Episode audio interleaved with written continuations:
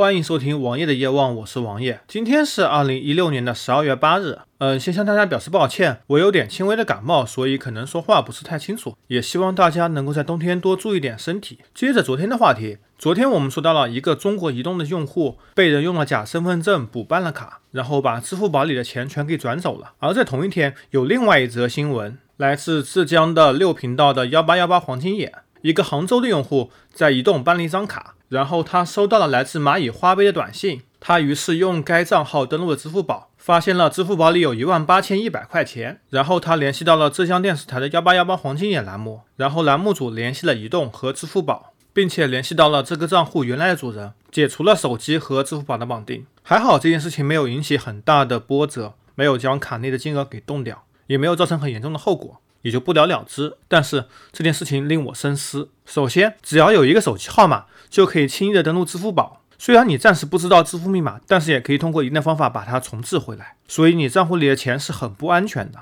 在这里，支付宝肯定是存在漏洞和缺陷的。你只要拿到一个人的手机，就可以随意的动账户里的钱。接着还有另外一个事情，网友我也遇到过，曾经在阿里申请了一个阿里小号，然后申请来以后，每天收到无数的垃圾短信，有广告的，有推销的。还有优步的，优步更是每天发短信，关键还不能退订。不过我给优步发了邮件，客服也给我取消了该小号和优步的绑定。但是这个小号我很快就不用了，因为垃圾广告太多了。很多还不能退订，我不知道该找谁去。也有新闻说，有人用了阿里小号叫了专车，然后没有付款就把小号给注销掉了，然后这笔金额也就不了了之。以后如果买到这个号码，主人可能会承担一笔费用，这也是一个亟待控制和解决的问题。手机号码绑定了太多的东西，第一，是否应该让小号流通？虽然这对用户很好，能够保护自己隐私，减少垃圾短信的泛滥。但是这也有很多危害的，比如说匿名电话的泛滥，比如说诈骗的泛滥，再比如说各种不付款现象的存在，这东西是否安全呢？网友，我现在是专门有一个电信的大三元卡，每个月付三块钱。然后买的时候就已经自带了五十元话费了，等于说十七个月免费使用。然后专门弄一个手机来对付这个号码，同时这个手机还可以拿来听喜马拉雅或者是荔枝 FM。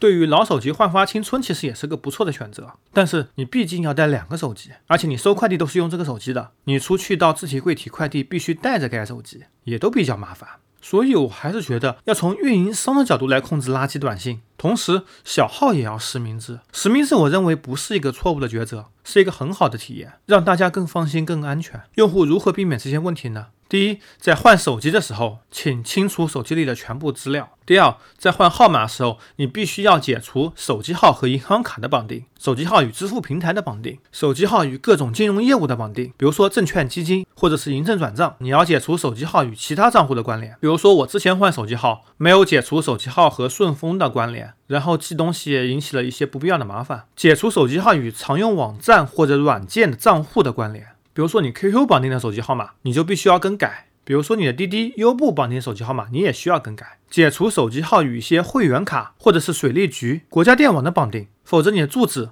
或者说电费、水费信息可能会被泄露。与此同时，要及时告知亲朋好友，告知的时候必须打电话，否则人家很可能会以为是骗子。然后必须让亲朋好友把原来手机号给删除了，换成新的手机号码，不要同时存两个。像王爷我自己在三年前。注销移动号码时候就遇到了问题，虽然电信跟移动卡同时存在了有三年才把移动卡给注销掉，但是注销掉以后，因为我有很多朋友并没有删除我原来的号码，他们的微信自动匹配了通讯录。当我原来手机号码的下一个用户绑定了微信之后，我的很多朋友都收到了以为是我的微信好友的推送，然后把他加为好友。虽然我已经早已解除了绑定，这给我带来了不必要的麻烦，也给对方带来了不必要的麻烦。更换好手机号码以后，要将所有的支付宝、微信、QQ 或者是银行卡各种东西全部绑定成新的手机号码。我建议新手机号码跟原来手机号码并存一段时间，